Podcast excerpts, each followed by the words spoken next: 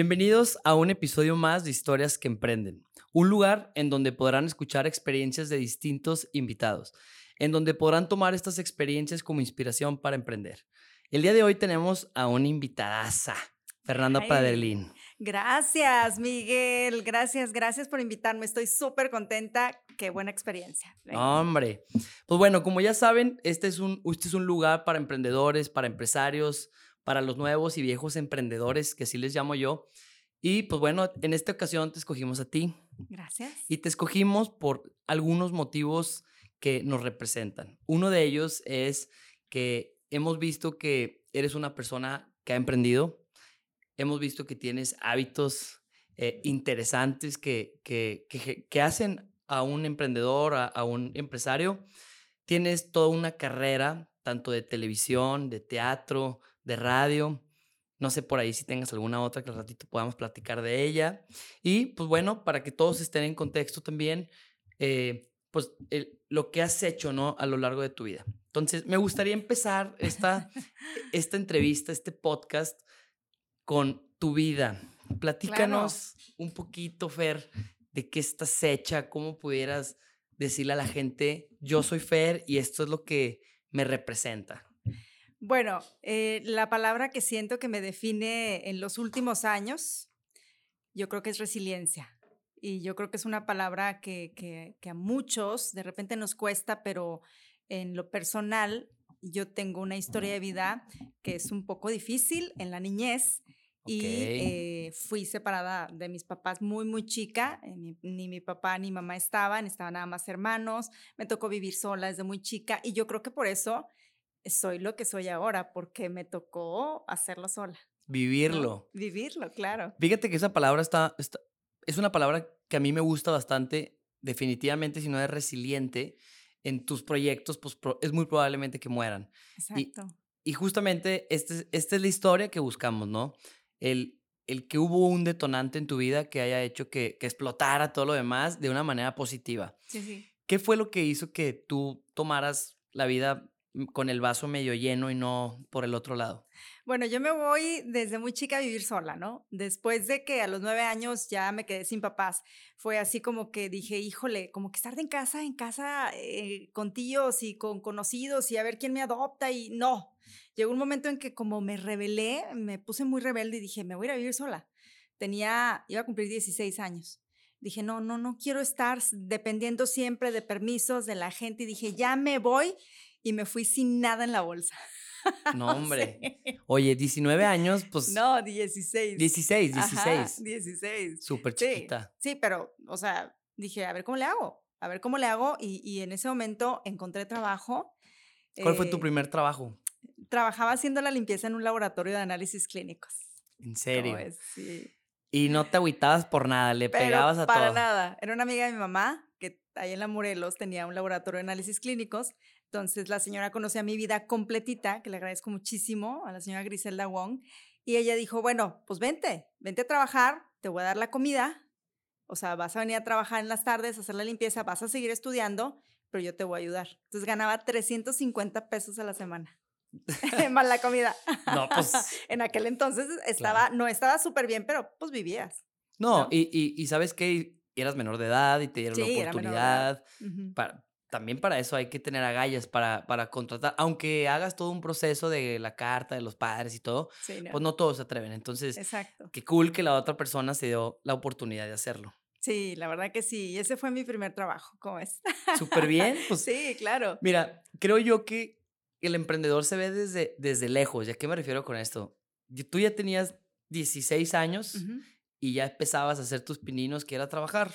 Y a lo mejor mucha gente dirá, pues es que era una necesidad, o sea, no, no estaba emprendiendo. Bueno, pero pudo no haberlo hecho. Exacto. Pudiste no haberlo hecho y sí, pudiste sí. haber ido por otro rumbo y como tú decías, estabas eh, pues rebelde Mucho. y, y a esa edad y en las circunstancias que tú estabas, pues todavía más peligroso. Así es. Bueno, la verdad es que ese fue mi primero, pero mi segundo, que fue el que me sacó adelante, pues soy cantante. Ah, ok, no sabías. Por- Por ahí, por ahí hicimos la tarea y sabemos que tienes una canción. Sí, soy ¿Cuántas canciones tienes? Uy, pues tengo como unas 30, pero ah, la que grabé, la que grabé, esa Oficial. es oficial en Spotify y grabé video Ok, y todo, no me la ok. aventé. Esa es pues mi éxito, como ¿Cómo- mi primer éxito. ¿Cómo fue la experiencia? Platícanos, o sea, ¿en qué momento empezaste a, a escribir? ¿Sobre qué tratan las canciones? Bueno, mira, realmente empecé a escribir ya muy tarde, pero empecé a cantar justamente a los 16 porque obviamente había que pagar renta, tenía que comer, tenía que hacer muchos pagos, estaba en un colegio de paga, entonces pues ahí me retiraron todo el apoyo, ¿no? Mis familiares con los que viví me decían, no, ya te vas de la casa y a ver cómo la haces. Entonces, un fin de semana en un bar que se llamaba El Quinqué, no sé si te acuerdas, no, no sé cuántos años tienes, pero era un bar que estaba en Constitución Eso no se puede decir. no, aquí. ¿verdad? No. Y me invitan a cantar y la chava del grupo había renunciado. Entonces me dicen, oye, pagamos 500 la noche. ¿Te quedas a cantar con nosotros cada fin de semana? Yo dije, ¡wow! Pues por supuesto, eran 2 mil al mes y con eso iba a pagar renta, un cuartito en donde vivía. Y ahí fui cantando y como que ahí me fui sensibilizando y ya al paso del tiempo, ya me estoy adelantando mucho, me volví compositora. Ok. Fíjate, o sea, todo una, por una necesidad te metiste y ahí descubriste también, pues, obviamente, tu talento, ¿no? Sí, desde chiquita. Oye, y por ejemplo, ¿y qué tipo de canciones son las que, las que por lo general cantas? Híjole, me gusta toda la música, menos esos eh, reggaetón y todo eso extraño, los corridos tumbados, no, soy más balada, soy más como trova, soy más eh, eh, sensible, eh, sí eres- te canto cumbias, ¿eh? Eres, e- eres más romántica en la- más con, la, con la romántica, música. Sí, soy romántica. Ok. Sí, ¿cómo ves? Bien, bien. cre- Creo que esa parte, pues, es, la- es algo que te define, ¿no? Sí. O sea, eres más de ritmos, eres más de, de, no sé, siento yo que el nuevo género de, de los corridos tumbados es una cultura impresionante porque ha pegado con todo, Sí. pero al mismo tiempo, pues cualquiera de los dos géneros tiene lo suyo, ¿no? Y tiene sus cantantes y tiene su... Sí, sí, sí, claro. Muy bien, pues qué padre. ¿Dónde podemos encontrar, por ejemplo, tus canciones? En Spotify, así como Fernanda Padrelín, ahí estoy en Spotify y es, o sea, es, nada más es una canción No que canté, importa. pero se llama Narcisista. Ah, Ajá, así se llama y sí se la compuse a alguien, fíjate. ¿Sí? Ah, justamente apenas decía, "Mm, narcisista. sí. A ver, a ver si estoy en lo correcto. Un narcisista es alguien que. eh, ¿Cómo lo puedo explicar? O sea, es alguien que tiene como el control sobre alguien más. Manipulación total. Manipulación, Ujú, ok. Sí, sí, sí. Correcto. bueno, pues esa es la canción que tengo nada más en Spotify, pero Fue la elegida. fue la elegida, así es. Esa fue la que grabé. Grabé un video que también en YouTube está en mi página, en mi canal de Fernanda Padrelín, nada más esa canción. Ok. Oye, ¿y el susodicho sí lo escuchó? Sí, claro, por supuesto. Qué bueno, pues de eso Pero se fíjate que fue una relación de hace muchos años, ¿no? Pero lo traía ahí como clavadito y dije, no, esa canción la tenía ya guardada, va, la saco. Muy bien. Qué padre, muy bien. Me, me- Sí. me- me- me gusta que, que, que esas ideas guardadas en algún momento salgan, ¿no? Claro, totalmente. Oye, bueno, me gustaría entrar ahora sí un poquito más en carnita, como le digo yo, al tema de tu carrera. Creo que, es, que es- creo que es un background muy importante para ti, que es toda la carrera de radio, de televisión, de teatro. Ok, ya tenemos un pre, que es donde empiezas a, a cantar en estos bares. Y luego, ¿qué- co- ¿cómo te empiezas a mezclar? Bueno, duré 10 años cantando y justamente, sí, la verdad, eh, en bares y, y cantando y cada fin de semana, cada fin de semana era uno tras otro. Eh, tuve eh, la oportunidad de irme a trabajar con una cadena de, de cantinita que se llamaba aquí cantinita, pero en otras era tipo barecito, pero fuera, Ok, ¿no? A, a. Guanajuato, este, a Estados Unidos canté en todo lo que son las fronteras, No, en pues eras la superestrella. pues me llevaban porque, bueno, decían, sabe cantar bien, aprovechenla, y pues me llevaban y tenía la edad como que para hacerlo, y como no tenía quien me metiera en cintura, pues Claro. yo me iba y viajaba, ¿no? ¿A los 16 o ya estabas Desde más los grande? 16 me fui. Pues, va- O sea, literal, yo terminé prepa y dije, ahí Vámonos. nos vemos. Pero terminé mi prepa. Fui después por mi título porque no tenía dinero para pagarlo. pero junté y regresé por él. Pero me fui a cantar y em, pasan 10 años y regreso a Torreón y voy a un casting de la academia. De Azteca. Claro, la academia, Ajá. claro. Entonces voy a un casting en el Teatro Nazas y eh, pues me quedo a la mitad, no lo paso y el productor me dice, oye, pero tienes talento, ¿no te gustaría ser la chica del clima? Y yo, pues no sé nada del clima, no sé si va a llover, no. Pero pues a todo le hago, como que siempre desde muy chica a todo le hacía, ¿no? Esto yo, soy Marta Gadera, siempre me pasa todo y sé todo, ¿no?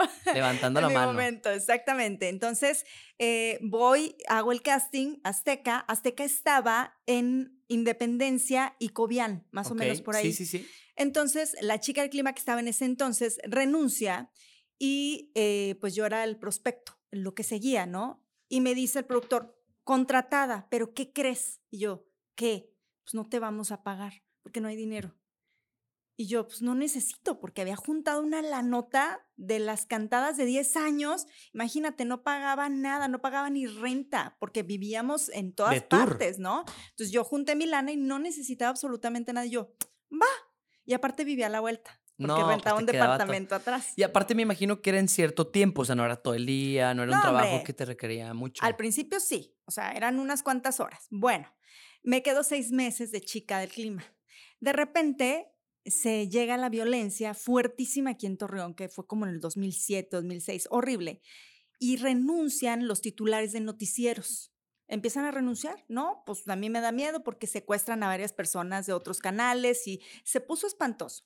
Entonces yo, pues no tenía tanta conciencia de las cosas porque era, pues relativamente joven, veintitantos, y a esa edad como que no tienes conciencia de qué va a pasar, ¿no? Y yo me quedé trabajando, iba todos los días a las cinco y media de la mañana al noticiero de las seis a dar el clima. Y una de esas, mi productor en ese entonces, José Luis García y, eh, y Dalia Pérez Mata, me dicen, a ver, pues, sabes que no hay nadie, mi reina, vas a tenerte que ir a reportear tú. Reportear es ir a sacar las notas. Y yo, pero es que yo no sé ni sin, cómo... sin, sin experiencia, claro. Sin experiencia. Yo no sé ni cómo se llama el alcalde, ni. Es más, no sabía ni que existía un alcalde. O sea, estaba tapadísima en eso, ¿no? Pues me mandan en la calle a ser reportera y regreso y me dicen, siéntate ahí, enfrente donde estaba el titular de noticias. Léeme esa nota en el teleprompter. Te voy a enseñar a leer. Y me enseñaron a leer literal. O sea, sí, me enseñaron a leer en el teleprompter. En el teleprompter se lee o sea, estás leyendo, pero tú ya, tu mirada ya está abajo de las letras mientras tu voz apenas va empezando. O sea, es una cosa que tiene su chiste, ¿no? Entonces yo estaba así ya. Y necesitamos que ensayes porque. que ensayes porque te vas a quedar como titular de noticieros. Y yo, ¿qué? Sí, mientras regresa Víctor Gómez y yo, pero es que te quedas. Y el clima también. o sea, Todóloga. a todo. Pero bueno, de- dejé de dar clima como a las tres semanas y me quedé en titular de noticieros y duré siete años Siete años. aproximadamente. Fíjate, tú, tú tuviste que aventar y lo que aquí tengo que hacer notar es lo siguiente. Tú, tú decidiste tomar este jale Sí, sin pago y dijiste, pues por la anécdota. la neta, y me, me gustaba aparte. Y Claro. ve todo lo que conllevó. No, es que la vida es un milagro. Yo siempre he dicho que yo soy una mujer con mucha suerte. Entonces me quedo en Azteca y a los siete años me cambio de empresa. Ok. Te vas con el vecino. Me voy con el vecino, pero también es un historión. pero ok. pequeñito, digo. Para Pero aquí no- estamos para eso. Ok. Historias que emprenden.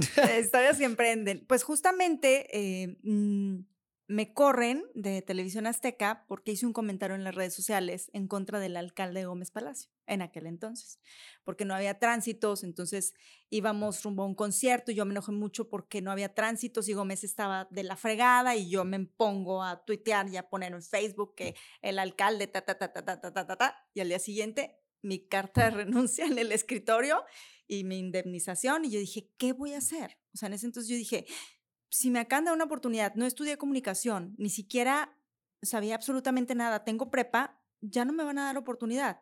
Y alguien confió en mí. Entonces, ese alguien es Ángel Carrillo, licenciado Ángel Carrillo, y voy, le toco la puerta y le digo, quiero trabajo. Y me dice, "Mm, híjole, pues es que estamos llenos, pero hay un lugar en un programa de revista. Y yo, no importa. Híjole, pero es que tú das noticias y vas a estar muy cuadrada. No sé. Y yo, por favor, dame la oportunidad. Muy bien, Fernanda. Él es muy determinante, es una persona sumamente determinante, es, es una persona que admiro muchísimo y fue así de que, ok, va, vente el lunes. Y yo, o sea, va. Y también una chava que estaba ahí también había renunciado, Monse, me acuerdo se llama, y me dieron el lugar en el programa de revista y es donde todavía estoy y donde tengo ya nueve años. Nueve años. Ujú. Fíjate, qué canijo. O sea, ¿tú qué crees que haya visto en ti Ángel Carrillo? Yo creo que las ganas de trabajar, las ganas de trabajar, él tiene un ojo clínico para el talento impresionante. Él observa a alguien con talento y lo agarra, es un imán, lo agarra y, lo mete a la empresa porque él es, es buenísimo para, para estos detalles. Y yo siento que también la humildad de ir a tocar la puerta y decir, por favor, dame trabajo, dame la oportunidad. Yo creo que él valora muchísimo a la gente que trabaja y por eso se me dio la verdad. ¿Qué puertas se te abrieron en este camino? O sea, porque duraste bastante tiempo en ambas empresas. Bueno, actualmente sigues, pero en la pasada también duraste mucho. Y en ese inter que exploraste, ya hubo, hubo, ya hubo iniciación de emprendimiento, ya empezaban las redes, o todavía no hay un boom. Mira, las redes, bueno, junto con esto yo también estaba en radio. Actualmente sigo en radio municipal. Soy este, empleada municipal del municipio de Torreón. Estoy en Radio Torreón. Y eh, tenía ahí mi entrada, ¿no? Económicamente. Entonces, como que yo decía, emprender. Al principio, la neta, yo decía, voy a vender en redes. Tengo un Instagram, tengo un Facebook, tengo este, mis cuentas subían, porque pues eh, Multimedios es una plataforma tremenda para el tema de las redes. Eh, Azteca, pues estoy agradecida, pero Multimedios está tremendísimo a nivel regional y nivel ya internacional. Y en el tema de las redes, ellos mueven mucho redes y nos daban a conocer mucho al talento que estamos ahí adentro, ¿no? Entonces yo decía, lo primero que voy a hacer es darme a conocer en Instagram, porque yo quiero vender para Instagram. Yo quiero ser influencer, ¿no? Me choca esa palabra, pero es, es, es compartir, ¿no? A través de tu red. Y yo me empecé a vender, ¿no? Con empresas muy buenas, tengo muy, muy buenas experiencias. Colaboraciones, que es lo que le, ¿cómo le llamamos ahorita, ¿no? Mm, no. ¿No? Colaboraciones, trueque. Ok.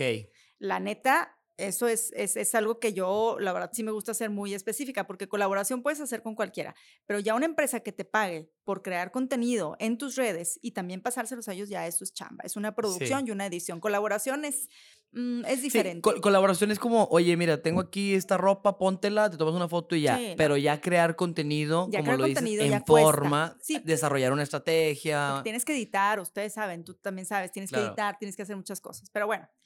Entonces, después dije, yo quiero algo mío, yo quiero una, una marca personal, yo quiero hacer algo, quiero emprender algo que me guste, porque le estoy trabajando a todo mundo, pero yo quiero algo que, que, que deje huella, que a lo mejor cuando yo ya tenga más edad, tal vez diga, me voy a retirar de los medios, pero tengo un negocio.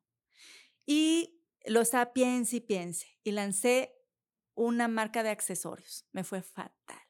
Y te voy a decir por qué me chocan los accesorios. Ok. Pero yo quería a fuerza esa marca y se llamaba Ferlin, ¿no? Entonces hice mis cartoncitos, mi logo, traje mis aretes de Guadalajara y yo me, me quise hacer yo aretes sola, quise emprender. No vendía nada, le vendía a mi familia. ¿Pero por qué? O sea, ¿por qué si tenías la plataforma de multimedios? No me gustaba. Ok. O sea, literal, aunque tuviera la plataforma, yo no lo hacía con gusto. O sea, no vendía con gusto, no, no me nacía vender, ¿no? Entonces yo dije, ay, se cierra el negocio. Pena, o qué? Eh, no, no pena, nunca me daba pena y mucho menos este, trabajar y vender. Pero era como que todo el mundo vendía accesorios y yo no, los, yo no me los ponía. Y para, para venderte tienes que poner las cosas. Si yo, por ejemplo, hasta la fecha me viste una tienda a mí todos los días, yo me pongo la ropa y la tengo que presumir para que se venda. Entonces yo los accesorios era, ay, miren qué bonitos aretes. O sea, lo hacía nada más por, ah, mm", y aparte no invertí tanto, no tenía muchas ganas, ¿no? Dejo pasar unos seis meses y digo, es que ahora sí quiero algo en forma, pero quiero algo de verdad. ¿Qué me encanta? Me encantan los zapatos. Las botas. Las botas, y zapatos y tenis y todo. Ok. Pero aquí hay algo detrás. Mis abuelos en 1957 abrieron una tienda aquí en Torreón que se llamaba Casa Padrelín. Era una tienda donde vendían muchísimas cosas, abrigos, zapatos, todo. Entonces yo tenía la necesidad de identificarme con un negocio de mi familia, ¿no? Y decía, claro, mi familia vendía zapatos y yo no lo sabía, pero yo también quiero vender zapatos y yo quiero una zapatería. Había algo que, que te, que te ligaba a ese pasado. Totalmente. Y, y, fíjate, está, está bien raro esto, que he escuchado historias, de hecho, dentro de estos podcasts, en donde la persona que está emprendiendo algo no sabe que en algún punto de su vida alguien de su pasado emprendió algo muy parecido. Claro. O con eh, un fin muy parecido. O sea, a lo mejor no es el mismo producto, no es la misma empresa, pero el fin era lo mismo, ayudar a alguien, ayudar al mundo, etc. Entonces, pues a la raza que está escuchando esto, piensen hacia atrás a ver quién de ustedes está haciendo esto o quién ya lo hizo, ¿no? Porque lo traes. Claro. ¿Verdad? Y aparte es el servicio, o sea, lo traes por, por el servicio, porque te gusta, porque lo presumes, porque le buscas, ¿no? Pero bueno, te puedo decir que yo era un poco decidiosa en eso. Entonces, un día me senté y dije, ya sé qué voy a hacer, voy a vender zapatos. Y en ese momento agarré el teléfono y le hablé a Adriana Trujillo, una, una amiga muy querida, y le dije, hazme un logo, una marca. ¿Pero qué quieres vender? Zapatos. Ah, pues, ¿cómo le vamos a poner? Fernanda Padrelín. Y lo me dice, ok, Fernanda Padrelín Boutique. Y yo, no, no es boutique, son zapatos. Pero, ¿qué tal si vendes ropa después, como tus abuelos? Y yo, bueno, pero no, o sea, yo tenía en mi mente zapatos, ¿no? Y luego me dijo, ¿y dónde los vas a conseguir? Y yo, no, no sé. sé.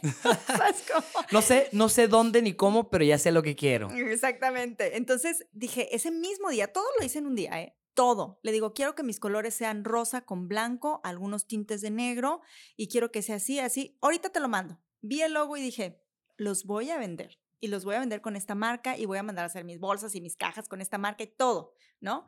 Me empiezo a meter a chats en Facebook de calzados fabricantes de Moroleón, Guanajuato, Guadalajara, San Luis, todos los que para allá, para, para el sur, que, que, que hacen Que- ese que tipo de- fabrican, de claro. fábrica. Entonces dije, ah, chis, pues está bien, ¿no? Te los mandan en 15 días, está bueno el negocio. No, pues le voy a entrar. No, feliz de la vida. Me contacté con un cliente, con, el, con un fabricante, el primero que vi, que, que estaba atrayendo clientes, y le digo, oye, fulano de tal, quiero tantos zapatos y tengo tanto para invertir. Yo, esa sensación que sientes en el cuerpo, que dices, ya, quiero entregar mi dinero para que me entreguen los zapatos ya, en ese momento. O sea, ni siquiera piensas en nada más que en quiero mis zapatos ya. Quiero emprender ya. Quiero emprender, ¿no? Y quiero que lleven mi marca y quiero que lleven este logotipo.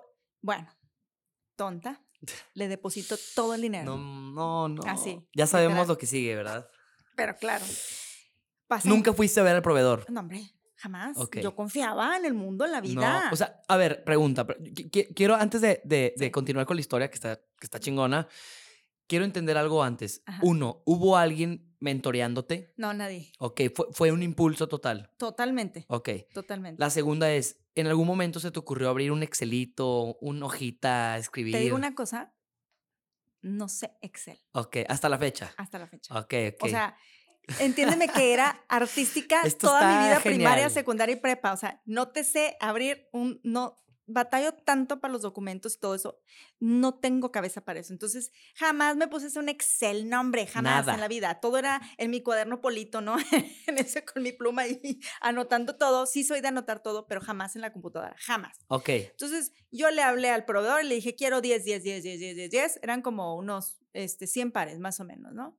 Y me dice, sí, en 15 días te los tengo. Yo, "Ah, fregó, ¿no? No, buenísimo. Deposítame. Ya, total. Ah, sí, deposítame porque tengo que este, tener la lana para hacerlos, ¿no? Y el prespunte y la plantilla y no sé qué, y la marca y ¿Te, mándame te tu embobó con- marca. ¿Crees que te haya embobado con el vocabulario? O... Me embobó con la calidad de zapatos tan bonitos que me había mandado. O sea, en las fotos, yo dije, claro. Y aparte son buenos vendedores. o sea, son ¿Solicitaste buenos. algún tipo de... de, de- catálogo?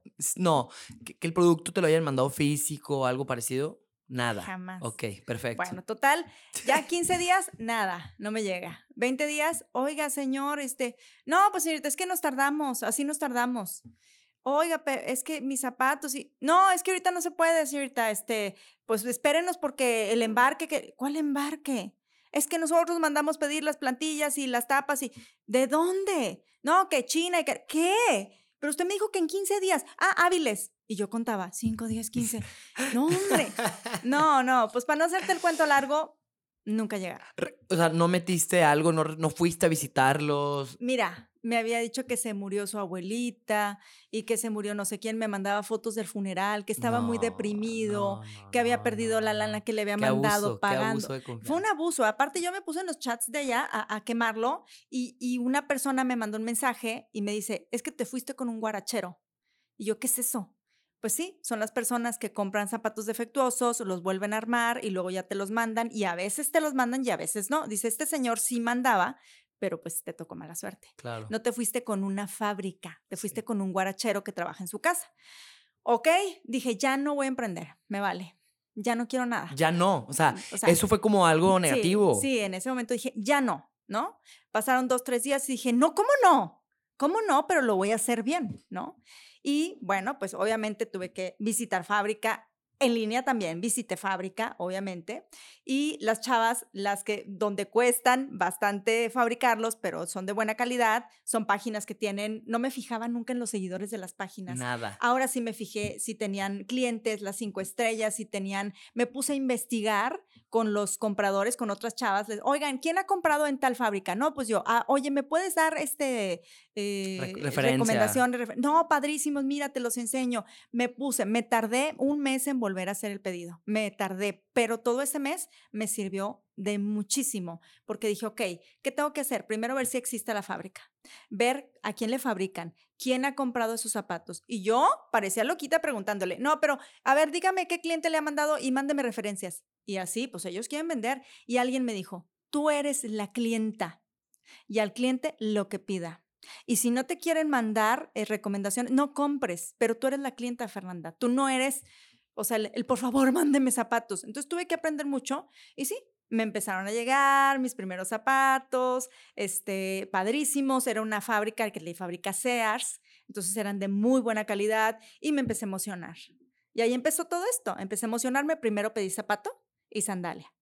Entonces era como, ay, este, me, emociona demasiado. Llegó con mi marca y yo, ay, unos zapatos con mi marca. O sea, era una cosa hermosísima, ¿no? Claro, presumirle a la gente lo que has logrado. Sí, pero y luego ya llegaron los zapatos. ¿Qué sigue? ¿Dónde los meto? Claro. ¿Dónde los guardo? Como el inventario, administrarlos. me pagué una tienda en línea, le hablé a una chava, oye, ¿sabes qué? Necesito una tienda en línea porque no tengo para una tienda física. Este, sí, te cuesta 12 mil pesos 12 mil pesos son 100 zapatos. Ay, güey, ni modo. Está bien. Este, la tienda en línea, pregúntame cuánto he vendido en línea. Nada. Muy poco. Ok. Pero no sé, porque el mercado tal vez no estaba para lo que yo quería, ¿no? Ok. En ese entonces. En ese entonces, en ese, hace dos años y cachito, ¿no? Y bueno, digo, ni modo, este, de casa en casa, así como mi abuelo se la pasaba de casa en casa eh, cobrando y vendiendo, así le voy a hacer. Y así le empecé. Llevaba yo los zapatos a las casas de las personas que me compraban, se medían, me, me hincaba yo a abrocharles los zapatos, empecé a aprender que hay que ser humildes también cuando tienes un negocio. Y me decían, no, yo me lo barro. yo, no, mira, se te ve hermoso. O sea, tuve también que aprender. ¿Cómo te digo que no si me lo estás abrochando? Claro, y por supuesto, y no, preciosa, y un número menos, y no. Y en mis redes sociales, ahí sí empecé a crear una página muy aparte de mi, de mi página oficial eh, de, televisión y de radio. Hice una página exclusiva para Fernanda Padrelín. Me hice como que más educada en ese tema, ¿no? Y empecé así a vender, pero obviamente como emprendedora yo me enfrenté a muchas cosas bien duras bien duras con clientas. Me, me, enfrenté con clientas codas, con clientas que no pagan, con clientas que tienen una lana y te siguen debiendo, este, con gente que se probaba los zapatos y los echaba a perder. No, no tienes una idea de todas las cosas que me pasaron. Y, más con el tipo de producto, ¿eh? O ah, sí, cómo no. Digo, imagínate todo lo que, oye, pásamelo y luego llegas y el calcetín todo roto y todo eso. Y luego tú tienes que ir con ese zapato y, o sea, cuidarlo, limpiarlo y luego ir con otra persona, exhibirlo todo. Y te vas haciendo, bueno, en el tema de los fabricantes ya tengo mis fabricantes establecidos, ¿sabes? Hoy en día ya me dedico a las botas exóticas, ya me dedico a lo más exótico. ¿Pieles qué son? Em, ¿Sintéticas? Son, son piel y sintético, pero ya son así de que de muchos colores, rosas fuchsia, este, mm, no sé, eh, verdes así, o sea, botas que no cualquier persona trae. ¿Por qué? Porque yo vendía los mismos zapatos que vendía todo mundo. Entonces dije, no voy, estoy vendiendo, no me está yendo bien, se me están quedando los zapatos. ¿Y sabes cuál fue uno de mis errores? Que yo compraba lo que a mí me gustaba. Claro. Y no, uno no tiene que comprar lo que a uno le gusta, sino a la que, lo que a la gente le, acomoda y está de moda y para todos los gustos, ¿no? Y bueno, duré un año y medio vendiendo zapatos, sandalia, tenis, botas bonitas, este, pero más seriezonas, hasta que abro una tienda, me meto a trabajar con otras dos amigas que me invitan ellas a su tienda, ahí me empieza a ir de poca. ¿Abres una tienda tal vez física? Física. Ok. Sí, física era una tiendita pequeña en la Colonia Estrella. Me invitaron dos amigas que ellas abrieron esa tienda y me meto yo como.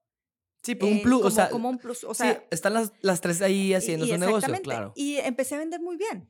¿Pero por qué? Porque ya estaba en la exposición, ya iban a comprar, ahí vendían vestidos y, ah, los zapatos me quedan con el vestido. Ah, ya empezaba a ver el negocio, ya empezaba a ganar. La venta Ya, cruzada. exacto, ya empezaba a ganar y todo. Cierran esa tienda, me voy al Fresno, a otra tienda, pero ya me di cuenta que la exposición es lo que vende.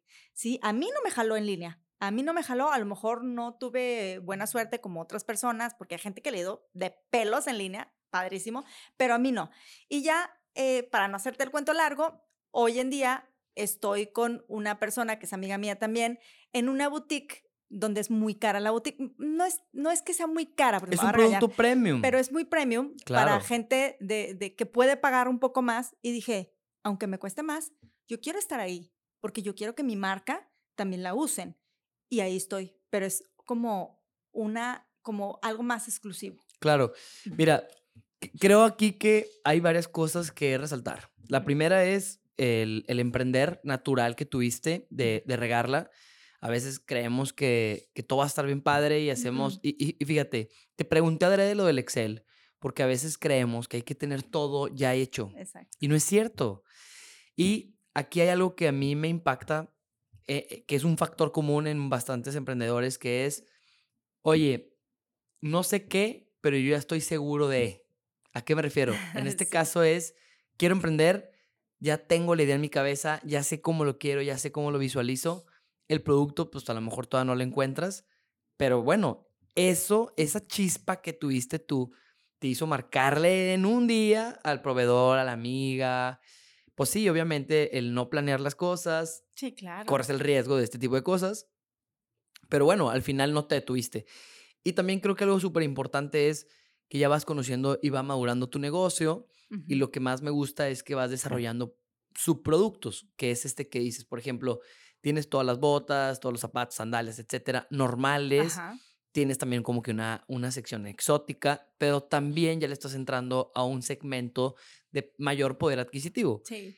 Y, y qué bueno que te regaña porque no es más caro, es, es diferente. Sí, sí, sí, es diferente. es de alto sí, sí, valor, sí. es diferente. No, y la verdad yo la pensaba, ¿no? Porque mi amiga cuando eh, tomó la tienda me dijo, eh, te abro un espacio para que vendas. Y yo la verdad en mi mente dije, no hombre, pero es una tienda que, es una tienda que la verdad no creo como que me vaya a ir muy bien porque mi producto, o sea, yo me hace chiquita, ¿no?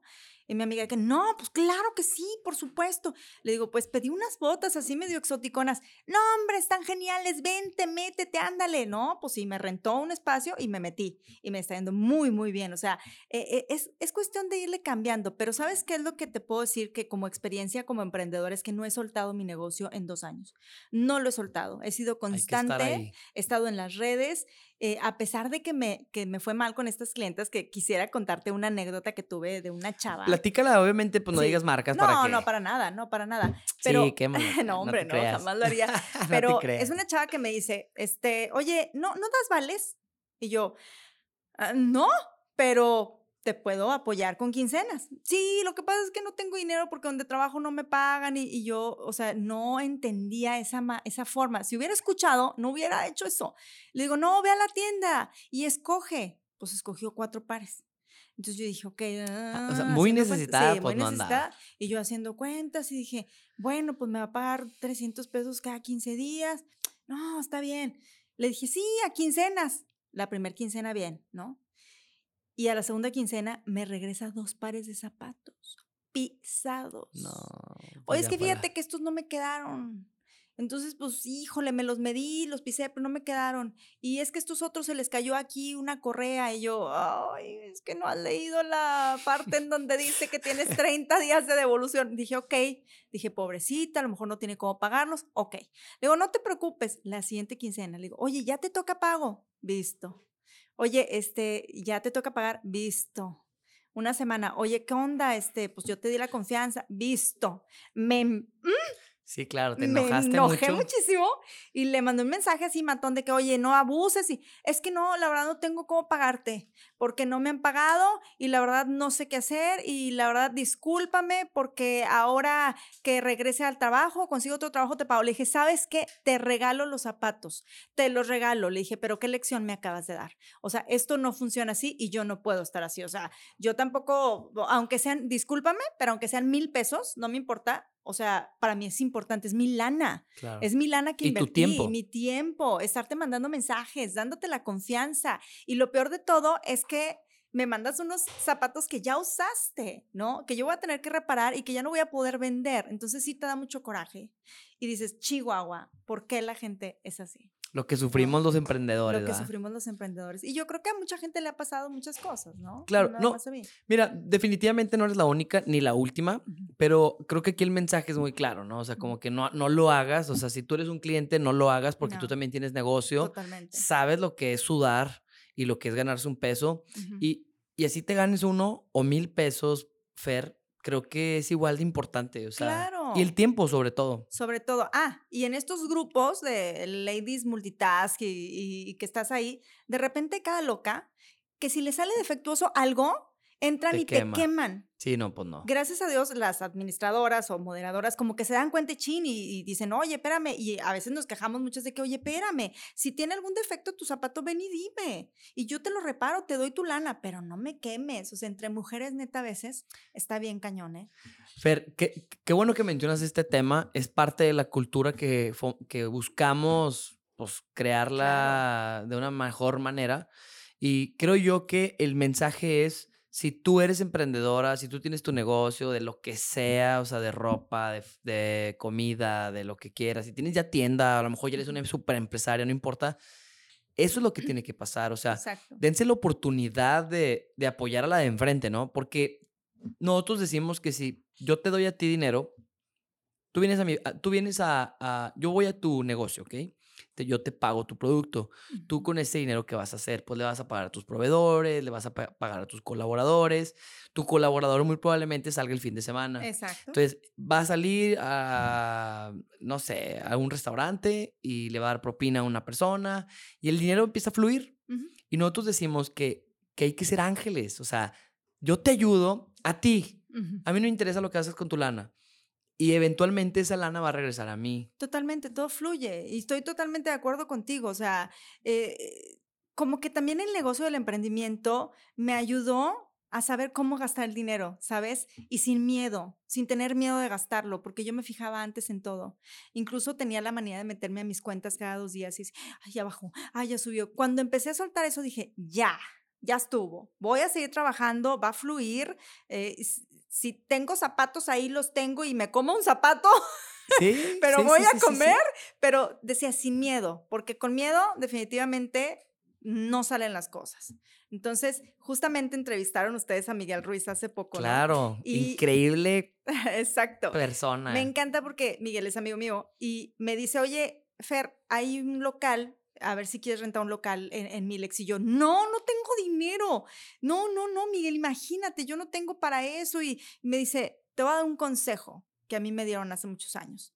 No estés pensando, creo que, que- que no sé si está bien dicho, pero no pienses en cuánto te vas a gastar, sino piensa en qué vas a gastar. Gástalo, gástalo. O sea, fluye el dinero. Y yo dije, tienes razón. O sea, literal, ¿no? Y, y- y me gustaría sumarle algo a- al consejo de Miguel y el tuyo, Sí. que también es como, ¿y cuál es la oportunidad, no? Que puede Exacto. venir. O sí, sea, no, claro. Y eso e- es una abertura a, a otro, por ejemplo, si te pones, digo, hablando de le voy a golear a Milex, o sea, es, es- está tremenda la plaza, está padrísimo, pero a lo mejor a veces estamos un poquito limitados, ¿no? Claro. Yo me sentía un poquito limitada y dije, no, no puedo. Pero bueno, ahí voy en el camino, ya le rentaré dos locales próximamente. Y Fer, y, y eso que mencionas de, de que estamos limitados, hay estudios, hay libros, hay documentales que hablan de esto, ¿sabías? Hay algo que se llama creencias limitantes, eh, en donde tú justamente pasa esto, ¿no? O sea, ay, no, es que tú lo dices porque tú tienes esto. Ay, no, es que tú lo dices porque vienes de esta familia. Ay, no, tú lo dices porque eh, vienes de este lado. Sí, definitivamente hay personas que sus circunstancias se prestan más fácil o más rápido, sí, esa parte es indiscutible, pero las creencias las tenemos en base a lo que hemos vivido. Exacto. Tú pudiste haber dicho, yo vengo de una carencia familiar, de una carencia pues también económica, y pudiste haber tirado la toalla, ¿estás de acuerdo? Sí, claro. Y sobre todo porque, por lo menos por lo que platicas, no tuviste así como que también a alguien detrás de ti, No, como nunca. que, Fer, tú puedes, Mm, mm. vamos. fuiste tú. Exactamente, sí, nadie, nadie estuvo ahí como para decir, híjole, caigo en blandito porque mis papás me van a apoyar o no, no, no, nadie, nadie, la verdad. Y, y fíjate cómo esto, pues obviamente se ve ahorita, ¿no? O sea, se, se puede notar en tu marca, en tu persona. Eh, Fernanda Padrelín ya no es alguien, sino es, ya es una empresa, ya, ya es una marca. Sí, sí, sí. Eh, creo que el, el tema del personal branding hay que darle su, su importancia, ¿no? ¿Y por qué lo menciono? Pues porque a mí me toca ir a veces a los, a los bazares y me encanta ir estas, a mí me encanta todo lo que son las pulgas, los bazares, todo también, el sí. comercio me encanta. Y el consejo que yo buscaría que tú les dieras a ellas es, ¿cómo le hago para ir a un bazar y aprovecharme de que ya está la gente ahí? ¿Cómo te ayudó a ti? a- o sea, ¿qué cosas hiciste para posicionar tu, tu, eh, tus botas? Pero no quiero que ellas digan, ay, no, pero es- ella es famosa. No, para nada. No, no, para nada. Incluso alguien me dijo, ¿por qué le pones Fernanda Padrelín? ¿Por qué no le pones otro nombre? ¿Por qué no le pones Casa Padrelín? O sea, ¿por qué tú? Dije, porque me ha costado mucho mi nombre. Claro. Y yo creo que eso es, es algo que me hace fuerte, ¿no? Y como tú dices, cuando hay gente que está en, en bazares y ponen sus negocios, pónganle su marca. Sí. Porque la marca eres tú, es tu esencia. la- la- la- los clientes le compramos, antes no, pero ya sí le compramos a, a Claro. quien está detrás de. Claro, o sea, no sé, hay muchos ejemplos, pero si tú me dices un pastel de la Chef GD o un platillo, ajá, solo por escuchar la Chef GD yo digo, es buenísimo. Es garantía. ¿Sabes? Claro. Entonces, claro que el nombre vende y pónganle su marca y no cuesta tanto como creemos, ¿eh? No cuesta tanto, porque yo al principio decía, ¿cuánto me va a costar ser fabricante, traer zapatos y...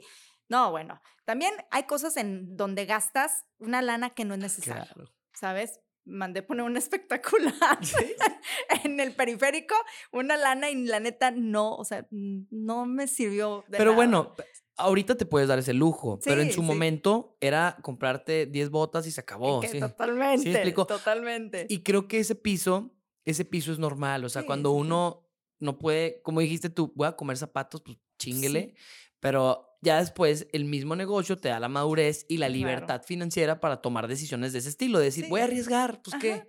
No pasa nada. Pero creo que aquí lo que, lo que yo más me quedo de tu emprendimiento es como esta, esta fluidez que tú le has brindado a tu proyecto y, y me gustaría de verdad que, que las mujeres que escuchen esto o cualquiera que escuche esto, neta le aprenda, porque emprender neta no es de lana. No, no es de lana. Y, y lo dijo Lalo, lo dijo Miguel, este es el tercer episodio, lo dices tú, yo concuerdo con los tres, no es un tema de lana, es un tema de actitud, o sea, un tema de querer.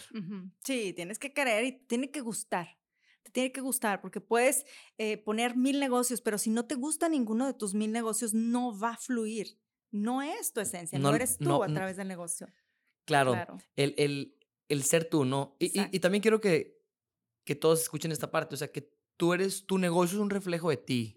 Si tú vas a, si tú tienes una tienda, o tienes un puesteo de hamburguesas, o tienes una boutique, como quieras, si tú pues, vas a la boutique y está todo tirado, es un reflejo de tu mente. También, totalmente. Si tu producto está sucio, si tu, si tu producto no está apreciado, si tu producto no está exhibido, pues eso es lo que le estás comunicando por medio de la experiencia de compra al cliente. Exactamente, completamente. Y fíjate que a mí me costó mucho trabajo delegar. Llegó un momento en que yo quería hacer todo. Cantar, teatro, tele, radio, podcast, casa hogar, bla, bla, bla, todo quería hacer y atender la zapatería, ¿no? Entonces llegó un momento en que dije, tengo que delegar. Claro. Entonces había una chica que se encargaba de la venta, del cobro, de todo, de subir a las redes el producto y yo estaba todo el tiempo viendo si lo hacía bien, ¿no? Así que es que el zapato está sucio, es que no lo limpiaron después de que se lo probaron, es que no le pusieron el spray, es que no subieron la foto. Llegó un momento en que dije, ya estuvo, ya estuvo. O sea, yo estoy pagando y tengo que confiar. Si yo no confío, las cosas no van a salir bien, ¿sí? Dios me va a ayudar, voy a creer que todo va a salir muy bien y empecé a soltar y a soltar porque si no, yo era un manojo de nervios y también tienes que aprender a delegar con gente que entrenes muy bien, que capacites y que digas, va, alguien tiene también que dar la cara por mí, ¿no? E- Esta parte del- de, de delegar, creo que, pues ahora sí que es el dolor en, en el zapato de Sí, todos. Quisiéramos tener 10 personas como nosotros. Claro. ¿Y por qué? Pues porque obviamente cuesta hacer Claro, gente. Te cuesta mucho. Yo, yo creo, es una apuesta, que las próximas empresas de aquí a 10 años que van a tener éxito es gente que ha sabido generar Exacto. líderes, generar eh, Sí, claro. gente. O sea, anteriormente sí creo que existía una cultura diferente en donde yo escucho a mis papás o a gente ya más, de, más sesentona, setentona, que dice más como, no, no, hijo, es que antes la gente era entregada y se entregaban al negocio y, y- y escuchabas estas historias de, no, mira, Pedro tiene 15 años con nosotros y ya no. No, ya no. Ya, ya es más como que también la gente es más consciente de que también, de, de las dos, están las dos caras de la moneda, el abuso Sí. con la ignorancia y también del otro lado que la gente también está más expuesta a redes, a más cultura y también siento que se ha perdido esta, eh, esta cultura de querer crecer en, en un lugar. No sé, ¿tú qué opinas de Mira, esto? yo también siento que hay gente que carece de hambre de dinero. Yo, por ejemplo, tengo hambre de dinero. O sea, sí, ok, el negocio no solamente es dinero, el emprender no solamente es dinero, pero yo quiero, me gusta el dinero, me gusta ganarlo. Y si pierdo algo de chamba, busco otra para reemplazarlo. Tampoco soy adicta al trabajo y no hago de mi vida, no disfruto, no. Pero a mí me gusta ganar, me gusta generar, me gusta emprender. Y yo siento, no estoy... eh, afectando o hablando mal de las nuevas generaciones, ¿no? Pero siento como que hay, hay, hay una revolución entre los años 20 y 30 de chavos que, que no tienen hambre de dinero, que eh, quieren ser más libres y está bien, se respeta y todo, está bien, no todos, pero de repente sí siento como que hay mucha rotación. Te voy Totalmente. a dar rápido un ejemplo, ¿no? Una chavita que la quiero muchísimo eh, dice, voy a, quiero agarrar tu página porque quiero este, hacer de tu página de Instagram algo padrísimo, este, para que subas fotos muy buenas y reels in- increíbles de mi edad que van a llamar la atención y vas a vender un chorro. Y una persona me dijo, te va a durar dos meses esa chavita O menos. o menos, literal. ¿Sabes? Y yo le decía, es que déjame pagarte. No, no me pagues. Lo hago gratis porque es una tesis y es no sé qué. Dije, no me va a durar nada. ¿Sabes? Entonces, es así como, que dices, es que le pago al millennial, bueno, yo también creo que soy millennial todavía, pero le pago a este chavito 2030 para que se comprometa y no me cumple, y no le pago porque lo quiero hacer bien, pero tampoco me cumple. Entonces, yo siento que hay un hambre, no- que no tienen hambre de dinero, de éxito. Siento que están muy cómodos y yo no puedo estar cómodo. Muy. Y, y- y eso es por tu contexto. O sea, yo sí creo que este ha sido el. mm, la era, pues más disque a toda madre que hemos tenido. Sí, obviamente Sí. pasamos una pandemia, etcétera. pero, sí. eh, o sea, nuestros abuelos pasaron guerras, Uf, este, nuestros abuelos pasaron migraciones muy fuertes. tocaron puertas. eh, claro, ha habido crisis económicas y no chingaderas, o sea, desde el 94, exacto. este, o sea, le- el tema de la inseguridad, no sé. Y siento que los chavitos, pues obviamente tienen otros vasos de agua, son diferentes.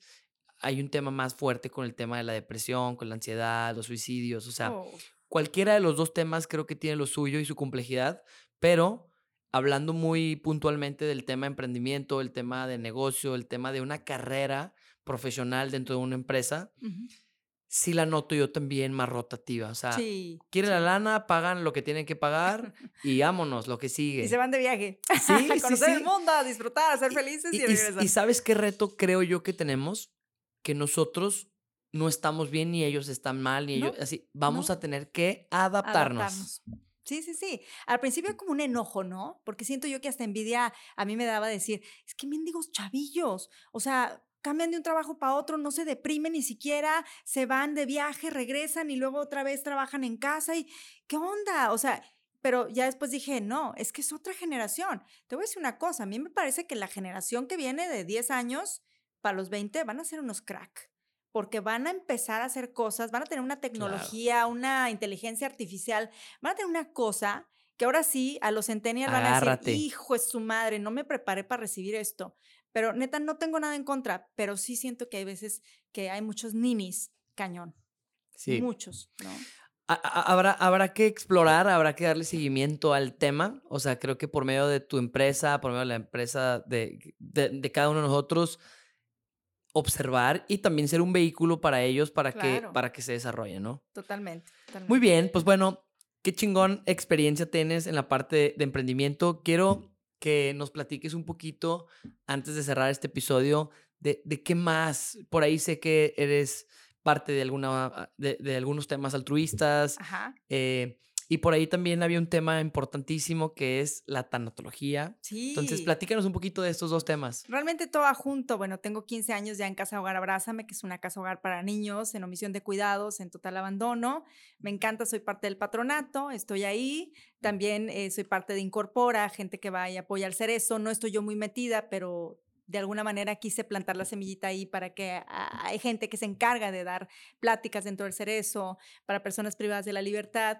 Y bueno, pues la tanatología vino con, con, con una eh, para empezar, incertidumbre. A ver, la tanatología estamos hablando del el proceso de cuando fallece o es antes o es después o hay ambos. Yo estudié la tanatología transpersonal del siglo XXI porque hay una tanatología de Elizabeth Kubler-Rose que solamente atendía a personas ya terminales como enfermos con VIH, cáncer o personas que morían y, exactamente. Pero yo trabajo la transpersonal que es pérdida de matrimonio, pérdida de vida, eh, de un ser querido, este, pérdida de negocio, un pérdida noviazgo. de dinero, un noviazgo, ansiedad, pánico, depresión, crisis existenciales y todo, que es la tanatología más moderna, ¿no? De Paul Scott. Entonces, eh, esa yo lo estudio porque empecé a entrar en crisis existencial. Empecé así como que, ay, ¿qué sigue después de la muerte? Y me voy a morir, ¿y por qué? O sea, muchas cosas, ¿no? Y voy a perder a un ser querido, que, que mi perro Sebastián, que siempre lo nombro. Yo estaba muy acostumbrada a mi perro, entonces iba a morir. Yo dije, no, yo me tengo que preparar para esto. Entonces, antes de que se muriera, dos años antes, me metí a estudiar tanatología, pero fue un regalo hermoso porque gracias a eso puedo ayudar a mucha gente. Eh, y te ayudó a, sanar lo tuyo también. Sí, totalmente. Entonces te digo que siempre el camino, Dios me ha puesto donde tengo que estar y el camino es perfecto. Tengo mucha suerte. ¿Crees que esté relacionado tus emprendimientos? Hace ratito decías que tú eres una persona súper bendecida y que con mucha suerte.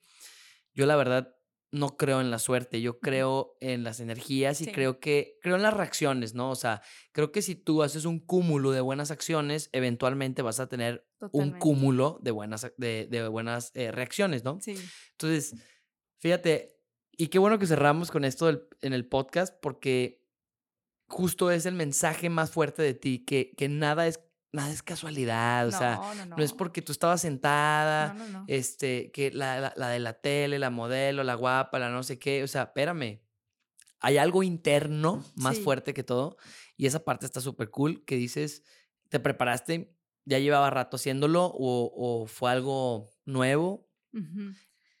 Eh, yo creo que todo es cuestión de actitud siempre tuve muchas ganas de vivir, tengo muchas ganas de vivir. Para mí todos los días son un regalo, es una sorpresa. Ningún día es igual y se nos olvida y a veces vivimos todos los días como si fueran el mismo, el mismo, el mismo. Pero yo abro los ojos y me encanta vivir y digo, ¡Ah! ¿qué me va a pasar hoy? Es como un regalo que te van a entregar todos los días, ¿no? Entonces, siempre he tenido esa actitud. Dicen que soy un alma vieja, que porque como que ya sé muchas cosas de, de esta vida, pero no sé, tal vez yo estoy viviendo esta vida, no creo en otra cosa, pero esta vida me encanta y cuando te gusta la vida, la disfrutas y todo se abre. Es como, es como algo que pasa que se te da la abundancia y una tras otra y tras otra y tras otra. Claro, también tengo malos días, pero por supuesto, y de chica pues más, tuve muy malos días, fui bulleada, eh, fui abusada sexualmente y hay muchas partes de la historia de vida que pues ahorita no cabe en este, en este episodio, tal vez en otro con mucho gusto te lo contaría, pero eso me hizo resiliente y la verdad creo que eso me ha dado mucha fortaleza para ser quien soy hoy, pero todo es cuestión de actitud. Si tú quieres salir adelante, vas a salir. Si tú quieres echarle huevos a la vida, realmente va a haber un fruto de todo lo que has hecho. Fer, qué mejor manera de cerrar este episodio con estos consejos que se notan que salieron del alma y, y, te agradezco mucho por, por compartirlo, ¿no? O sea, de verdad, a veces no se presta el espacio, nosotros hemos buscado fomentar estos espacios justamente para platicar este tipo de experiencias y obviamente a ustedes que escuchan, a los audio escuchas, a los de YouTube, a los del Face, a los de Instagram, a los del TikTok, a los de quien quieran. El mensaje es bien claro, o sea, las cosas no son casualidad, eh, hay, una, hay, hay algo, ¿no? Hay un detonante y pues qué chingón que tú utilizaste tu historia para emprender. Claro. Entonces. Claro, y no tengan miedo, emprendan. Emprendan, claro. Fer, por favor, platícanos de tus redes, dónde te pueden encontrar. Sí, en Instagram tengo, tengo cuatro páginas de Instagram. Pásalos, pásalos. Bueno, ahí les va. Tengo mi página de Instagram, eh, la, la, personal como Fer Padrelín, arroba Fer Padrelín. Tengo este, la de tanatología que se llama Fernanda Padrelín Sin Ansiedad, la de Fernanda Padrelín Boutique, eh, que es la de la tienda, y otra de Fernanda Padrelín, el podcast. Muy Pues Es bien. que tengo que ¿Y separar cuál, todo. y, y cuál va a ser la quinta? Eh, la seguro ya le va a poner. quinta, próximamente. Sí, sí. No, Viene sí. raíces. Viene raíces, hago menudo los domingos. Ay, no, de veras. Fer, Sí. encantadísimo de tenerte en este episodio, en este podcast. Por favor, compartan muchísimo. Gracias. Ayúdanos a darles voz y a compartir la voz de Fer con todas las, las personas que están en este mundo de emprendimiento. Yo soy Miguel de la Torre y nos vemos en el próximo episodio. Gracias. Bye.